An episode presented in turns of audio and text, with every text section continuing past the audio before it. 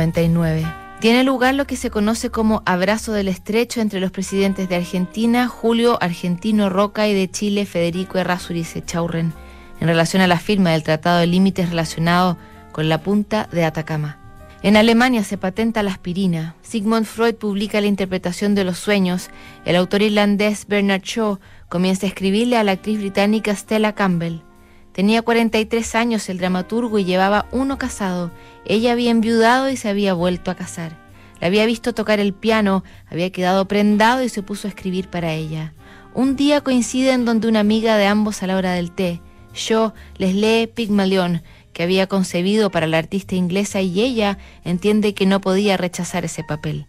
A poco andar, el misógino imposible nada aturdido entre la estela de Estela.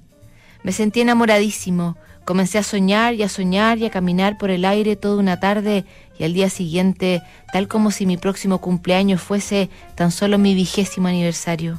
Nunca ha habido nada tan sublime y tan ridículo en toda la historia del mundo.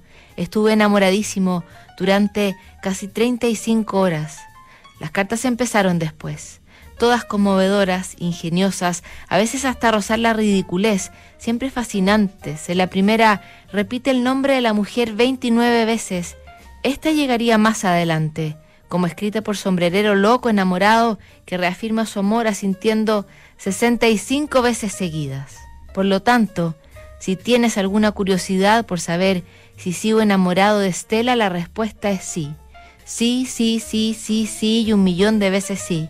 No puedo evitarlo, estoy del todo cuerdo, soy completamente capaz, me siento yo mismo y sin embargo parezco un chico que juega contigo en las montañas sin saber dónde empiezas tú y dónde termino yo.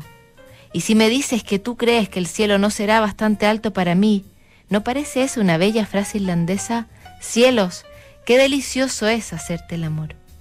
Las cartas entre ambos han sido editadas en varios volúmenes. Incluso obras de teatro se basan en esta historia y su epistolario como Querido Mentiroso. El romance disparatado terminó en los años 30. Stella probó suerte en Hollywood y al final se retiró en París. En su huida de la ocupación nazi muere en Pau, pobre y olvidada, en 1940. El lunes, como ya es tradición aquí en Duna, nos preparamos para las fiestas patrias con cartas nacionales en notables.